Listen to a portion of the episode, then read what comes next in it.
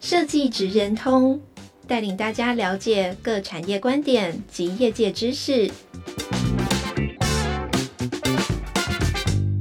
以设计的角度切入，让大家理解各产业中设计职人的成功关键或必备技能，快速掌握产业与设计脉动。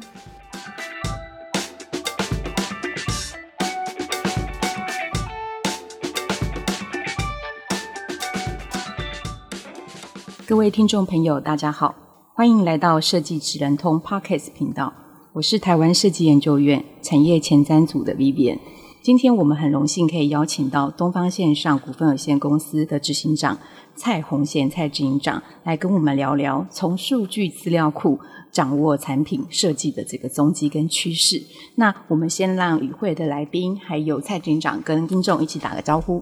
诶，各位观众大家好，我是蔡宏贤。呃，其实我认识蔡局长已经有蛮长一段时间了。东方线上也是台湾早期，嗯、呃，我们在讲说行销数据这一个领域里面，算是领先的这个前辈。从张宏志先生创办数位时代之后，跟他这边就有很紧密的合作。是的，是的。对，那也是引领着就是我们台湾的品牌公司，呃，运用这个呃数据资料库帮忙，就是协助做一些市场决策分析。所以我想说，可不可以先请蔡警长跟我们大家介绍一下？东方线上，它从创办到现在，它提供怎样的服务内容？然后这些的服务内容跟设计有哪些的关联性？OK，东方线上是在二十二年前的时候成立的。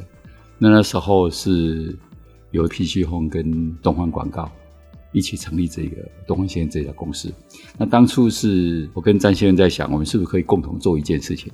做一件对台湾有意义的事情？所以那时候想说，我们可不可以有机会建立一个这个行销的这个智库？所以就共同就成立了这样的一个公司。那这中间当然，因为詹先生他在社会趋势跟这个对生活形态的观察，他确实有他的独到的地方。所以因此也对整个公司的发展，就朝向这个 DNA 一直在做持续的进化跟这一个努力，在这方面里头。我印象中就是，其实东方线上早期也有跟很多日本的研究调查公司也有合作。那是不是也可以请执行长，就是您分享一下，就是跟日本的合作，或是你从日本的市场观察到的一些现象？因为早期台湾的很多商品大概都会追着这个日本的后面在在做推广产品的开发。那我们早期的时候，我想这里头除了我自己本身早期跟日本这边有更频繁的接触之外，当初对因为语言的关系，所以对讯息的取得也比较方便。那那时候我们跟日本的合作，比如说跟这个日经有进行做合作。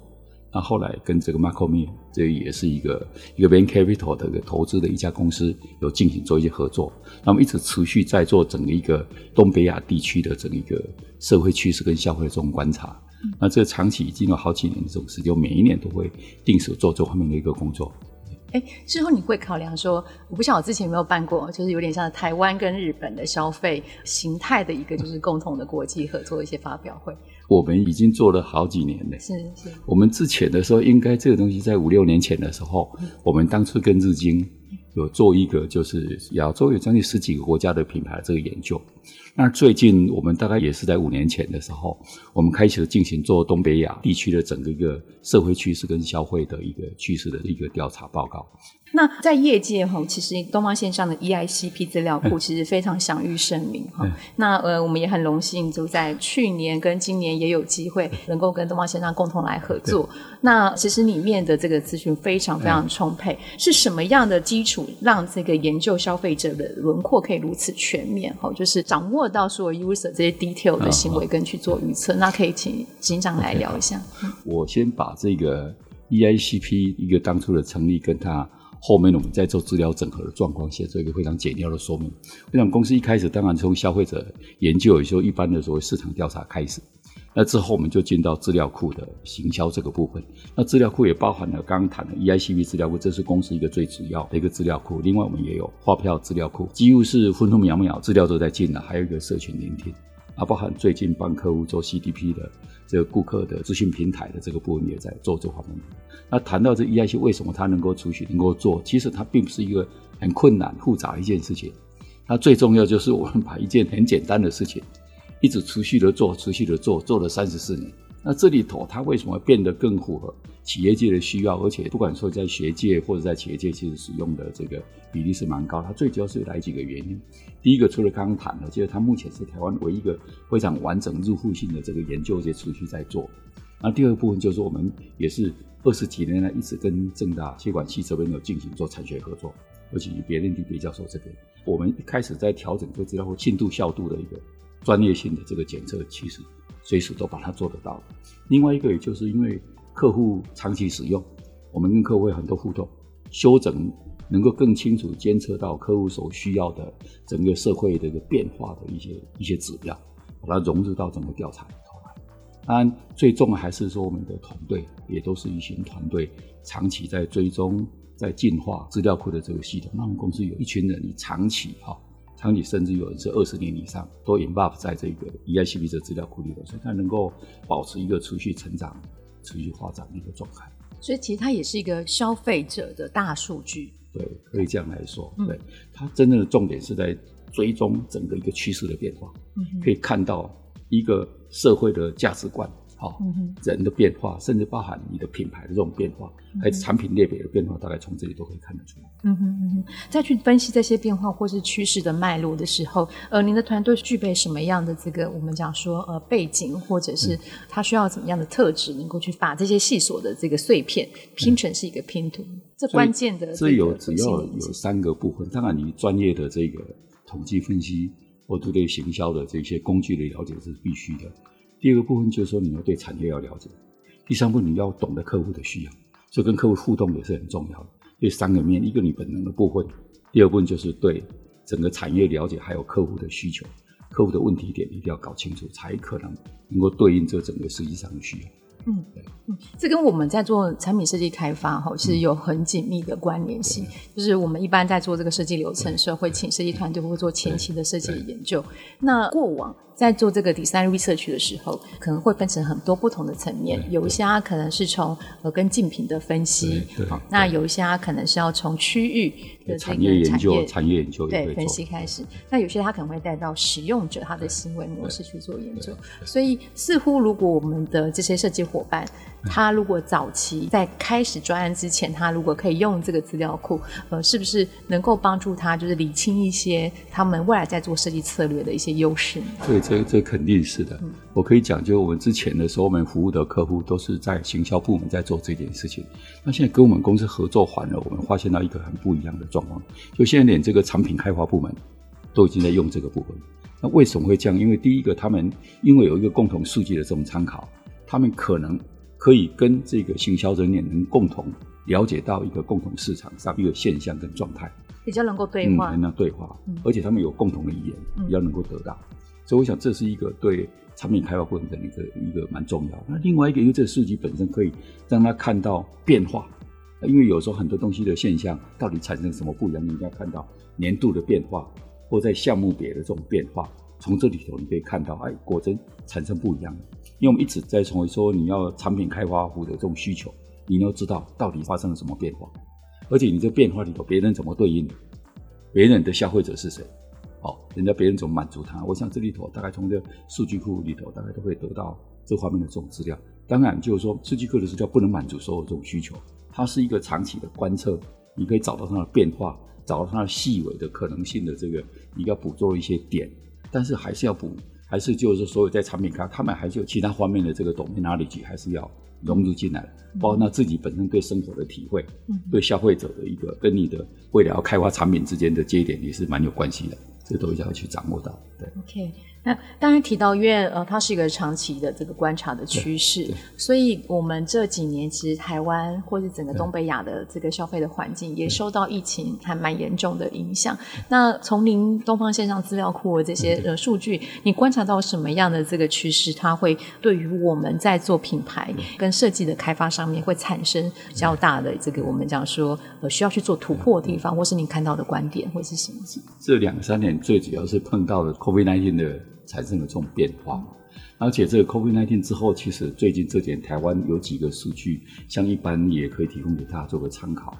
这第一个，就是台湾以前整体的这个经济结构里头，比如说这个消费力，或是储蓄率，或是这个投资率，其实是排行是这样一二三。可从二零二零年之后，这整个顺序全部改了，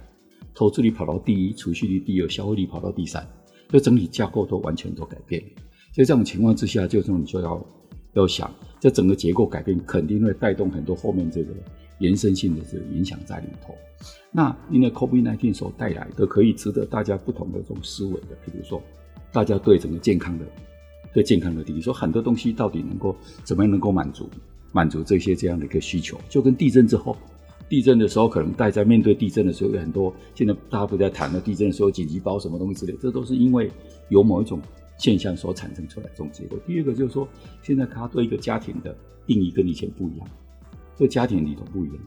大家对家庭的需求，家庭要产生什么变化，一个新的需求出来。另外一个就是说，看到就大家对这种所谓人的这个断舍离啊。以前觉得要的不需要，这一波应该重新去 review 这一些事情，嗯、所以很多新的这个改变的需求可能会跑出来的。嗯，哦，所以我想这些点都是可以看到了，这因为疫情的的这一个一个改变，大致这个部分，我想外面的房间应该谈的非常之多，大家都知道。那我们最近我们公司的观察，最近这三年里头，我们每一年发表，比如说我们在。二零二一年的时候，发表一个就谈的是一个一个移动产物陷阱。嗯，那时候是纯粹是一个科技已经带来一个比较结构性的变化。嗯，因为更多的 APP 的这个这个使用，嗯，人可以带手在不同的，所以它在不同的场景之间产生一个无限化的这种变化。嗯，所以等于说那时候想，OK，你就要定义，因为人可能在一个 moment 都会受到一些影响，所以等于说你在思考这件事情，你要考虑到他现在面临到的一个什么 moment，什么 scenario，什么情境。嗯。这里头可能会影响到它跟产品之间跟满足消费者这种对这里头你看到一个现象。那在二零，我们当时在对二零二二年的这个一个评价是说，我们那时候谈的是一个台湾恰恰。那台湾恰恰背后谈的是说，这个社会需要的是一个创新刺激，消费能力量是有的，但是你要刺激它。那里头又看到一个状况，台湾当初对本地的一个认同需求是增加了，所以这个时候你就对本地的文化的诠释，因为尤其在网络的时代里头，大家都网络都通的，这产品说都都同质化，你凭什么跟别人不一样？就是说，你的产品本身怎么演绎你这个地方的文化，第二等于本土的这种特色，能够融入到产品里，你才能够在网络的世界里头，能够很容易能够让人家区别出来你是谁。所以从在二零二二年已经看到网络世界已经产生这样改变，而且这种改变里头呢，从二零二一年移动产物线，其实台湾也可以进到。任何国家里头都可以进到 APP 就可以进去了，嗯，所以这里头在里头你说好，你怎么凸显你的特色？那照今年的这个，我们现在在观察，现在台湾消费者有一个大的特色，其实消费力是有的，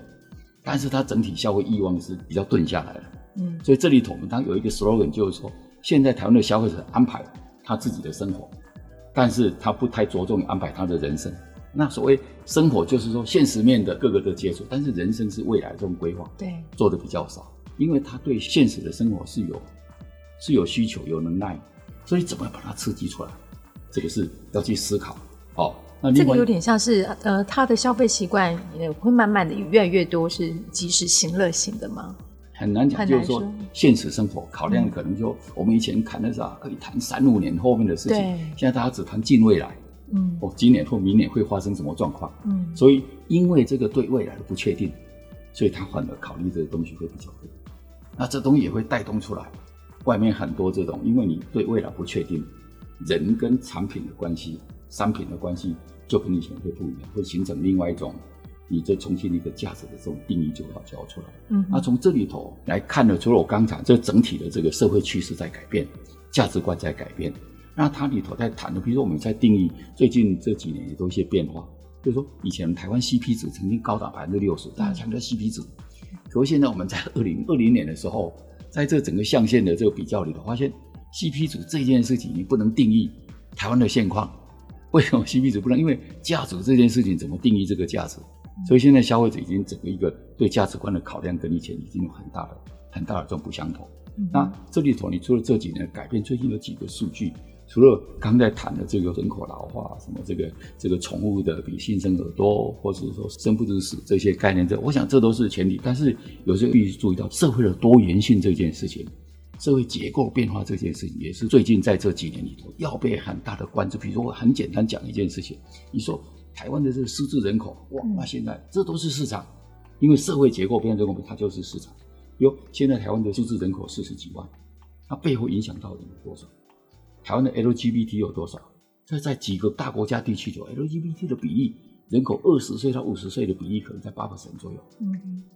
八 percent 在中国就有将近初步估计可能五千万到一亿人口。嗯，那这里头就一个很巨大，我们看到结构的改变，看到有需求，那也都是在这一段时间里面，这种数据一直被挖掘出来。那这个东西其实我刚看了，除了说总体架构改变，人的这种社会趋势在变，另外一个延伸出来对消费的看法就不相同。所以你要一定要想，不可能，一定不可能说一直我满足所有人的需要，因为的它的很多细分化的东西，你就这种属于多元性的社会。很多东西你就必须要去考量，这也是这一段时间所看出来，必须要去去掌握的一些东西。嗯，这好像也跟就是呃近几年在特别在疫情过后，呃所有在使用我们讲说呃数位 mobile 的这个通讯购物好行动购物的数据，应该也是大幅的成长。大幅成长。那这样子的情形跟状况，会不会也造成就是未来你们在分析相关的使用者的这个行为模式上面，会产生就是比如说更困难？或者是更难去探究它实际上的这个动机呢？应该就是说，因为因为数据的来源变得非常之多，对，形式也不一样。以前只是数字的东西，现在可能有图像、影音的东西都在里头，所以这里头就是你要接触的面更广。而且现在因为整个在网络里资讯的流通变得很快，所以很多东西的这个互相模仿形成速度也很快。所以在面对这种情况之下，就等于说，因为我们研究是消费者，你研究还是消费者。消费者都是透过这些东西在满足他某一种想法跟那个价值观的这种实现，所以研究消费者，你会觉得这后面东西一直在变，但是消费者本身的一个基本欲望是是是不变的，所以他到底用什么方式去接触，用什么方式去展现，被什么样的形态去影响它，以前到现在都是一样，只是说现在的这个时间的一个一个速度变得更快，速度变快，所以这里头就等于说，你除了资料的充分的这种收集之外，另外你就要。用科技去解决这些问题，所以现在我们也投入了整个 AI 的团队在分析所有数据的这个整合，让我们可以找到。因为以前你只要比如我跟你的关系，但是如果在网络上发现一群朋友，我们可以两个人可以牵出一群朋友出来，可以找到另外一种关系，我们从来不知道。就是说，也因为这个这个数据的复杂化、时间的这种改变、科技改变，它给我们一些限制，但是同时你就认真去研究系统，也可以找到另外一种不同的这种脉络出来，这也是一种机会。那因为在数位转型，我们刚才特别聊到就是数位转型哦，因为它的数据的积累跟呃新的我们讲说多媒体的互动的形式，它都会改变呃 user 的这个状态。但公司它如何去运用这个新的资讯来协助他预测他下一波的这个策略定位？不晓得执行长你的看法是如何？现在就是大家都讲说他能预测了，好，其实预测这件事情多。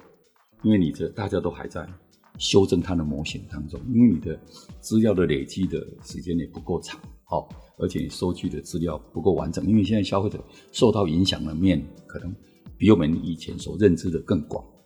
所以这里头就是我们在做预测这一点，大家都很努力在做这些。但是如果说一般的上面的需求大概都可以初步可以做到，但是就是说大家都还在努力当中。做预测这件事情，那至于说公司里头怎么能够拥有一个东西去做这件事情，就等于说第一个你一定是一个资料的收集，资料的收集讲很容易啊，尤其是以前说它可以做 cookie 去抓很多人这种资料，现在在 cookie 的时代之下怎么做？所以说第一方数据变得很重要，你这个厂商跟消费者之间走，所以未来会形成一个我们叫做就 consumer data platform，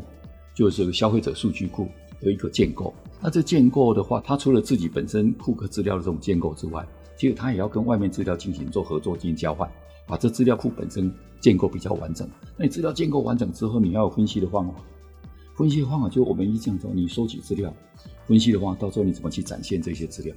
所以这个很多东西都是一个要完整化的一个过程。你会跟假设论述也会有关系。对对，因为你这资料会在里头，你资料一定我们在谈收集的，你为什么收集这个资料？没有一个资料库是完美的，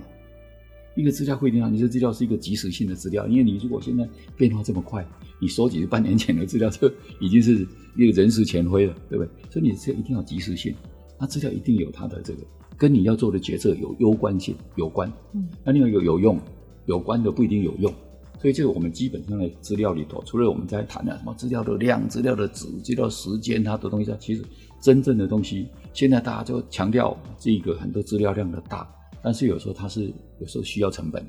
需要时间累积的，所以这可能说你在兑换的过程里头，你怎么样去建构这个资料，怎么建构一个分析的这个系统，要有人去解读它。嗯，现在的问题就是资料大，拥有很多分析的人，但是。出来的时候怎么怎么进行做解读？嗯哼，所以到最后还是有一群这个懂得这个产业的这个 domain knowledge 的人才能够能够进到这里头。但是最基础一个点还是要做这个后面分析去定义你的问题。嗯，好，像我只能就我产业去去谈这件事情，所以我们一定是从我们要设定的未来要进的这种市场，然后再来设定我们所所需要拥有的资料库，而且我们找很多 partner。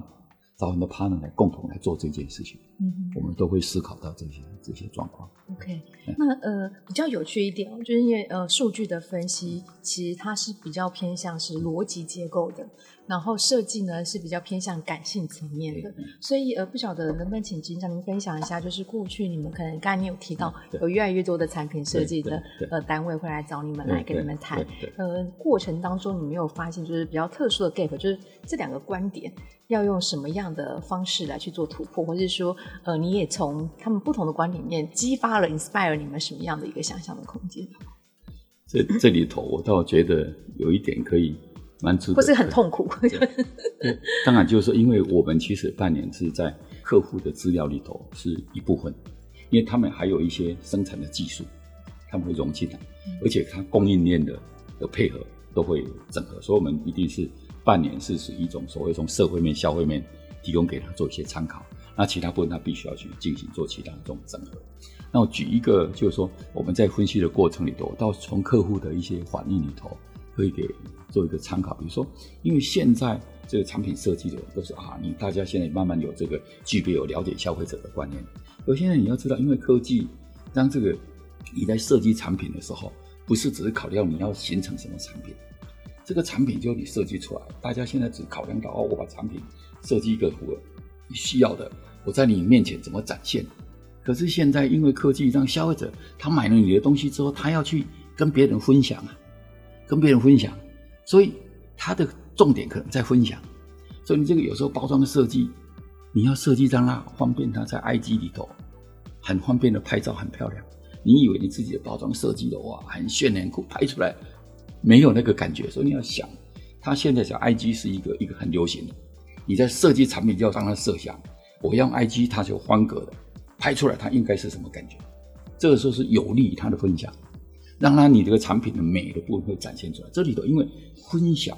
会创造后面的一个延伸的这个这个销售出来，这是很重要。所以以前就我们都只考量到我要创造什么时候，我要怎么展现这个产品，从来没有考虑这个产品展现在要分享这个角度里头，它会变成怎么样。所以这一点就是要去要去思考的这件事情。所以这是一个从很多东西可能你没有去关注到，你就会会失掉。就而且现在尤其在 D to C 的时代。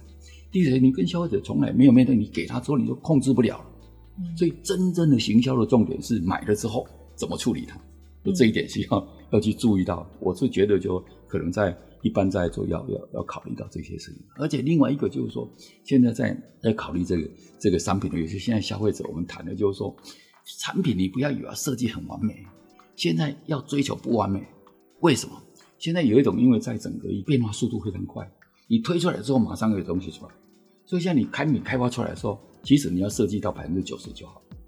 它这个产品其实百分之十是由消费者的参与，嗯嗯，它可以自我演出的，嗯、哦，所以你一定要做，你要留下有消费者的这个参与空间。嗯、所以，这里我们谈的叫做说 process economy，就是说所谓过程经济。嗯，你要让这个生产的过程里头，其实就是商品了。消费者买到东西，它过程也是商品的一部分了。嗯，所以你要设计这些，这些你的。产品你要考量到，永远设计出来只有百分之九十、百分之十是要消费者做参与。那现在就好，你现在在国内，如果一个产品开发出来，你怎么去跟国际的这个产品去竞争呢？对不对？那现在已经讲就是说，国际的产品因为它的实力雄厚，它强调是一个绝对的 quality。那但是我们 quality 跟他平常心讲，你要去跟他拼这种话，你要付，不是你没有能力做到，是你的你的成本效益根本做得很辛苦。所以这是反而我刚谈就就是这一个就是我们讲叫叫 strong 的 local community，自己要建构你的，你的 community 可以让你产品可以在整个我们讲就是说整个在在人的这个感觉上头、体验上头会变得更不一样。所以这个反而就是说，我们除了台湾的消费者是做出来，你要想你怎么跟这个让跟消费你的目标消费者还有更多的这种互动沟通，让他们觉得拥有你是一个很棒的一件事情。所以这是一个。从这个产品开发里头来去思考一件事情，那我们也曾经去 看很多人都在烘焙咖啡，在创造自己的品牌。那我们有一次曾经在帮一个一个欧洲的这个这个品牌在做这个咖啡的这种测试。那么在测试的时候，我们在试饮，哇，这个好喝，那个不好喝。结果呢，他一进来一摸，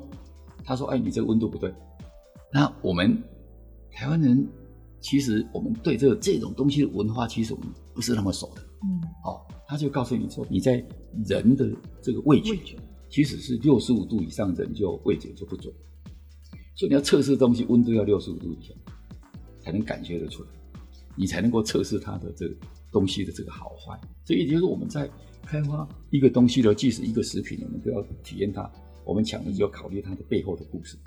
考虑到很多应该相应相生的这种文化的这种背景，都要去考虑到才能对应的出来，嗯、是这样的。OK，好，那非常感谢机长，因为其实我们在做设计这几年强调的一个是从源头设计，嗯、呃，源头设计就是先以始为终，呃，可以看到就是最后这个产品它会变成什么样子，或者它去向哪里。那另外一个呢是呃市场导向的这个呃设计的需求，因为我们希望每一个设计的开发，它最后都可以在市场上大卖。那可在市场上大卖的呃过程当中，因为设计师他会很强调他自己的就是特质。也就是它的独特性，好，商品的独特性，可是它可能会少了，就是市场的这些相关的辅具来协助他去支撑他的这个设计的这个论述。所以，呃，以你自身的这个丰富的经验，你会建议设计师在未来，其实他更需要具备怎么样子的呃相关的能力，或是他应该要怎么样善用，呃，像这种我们行销的数据的库哈，来协助他创造一个就是可以拥有永续的经营的这个实力呢？我觉得除了因为行销一个行销数据库可以给他做长期的监测嘛，这是花成本的部分。那其实另外他自己本身他自己应该有自己的数据库，跟他数据的信息的连接网。哦，这个是蛮重要的。就是说有时候这个数据拿到之后，你应该想一下，因为你可以对应很多变化。但我倒比较建议，像一般这个台湾的设计师都有他很敏锐的这个一些领悟的，他可以做出一些东西出来。但是我倒觉得。一般对这个市场的 size 有多大？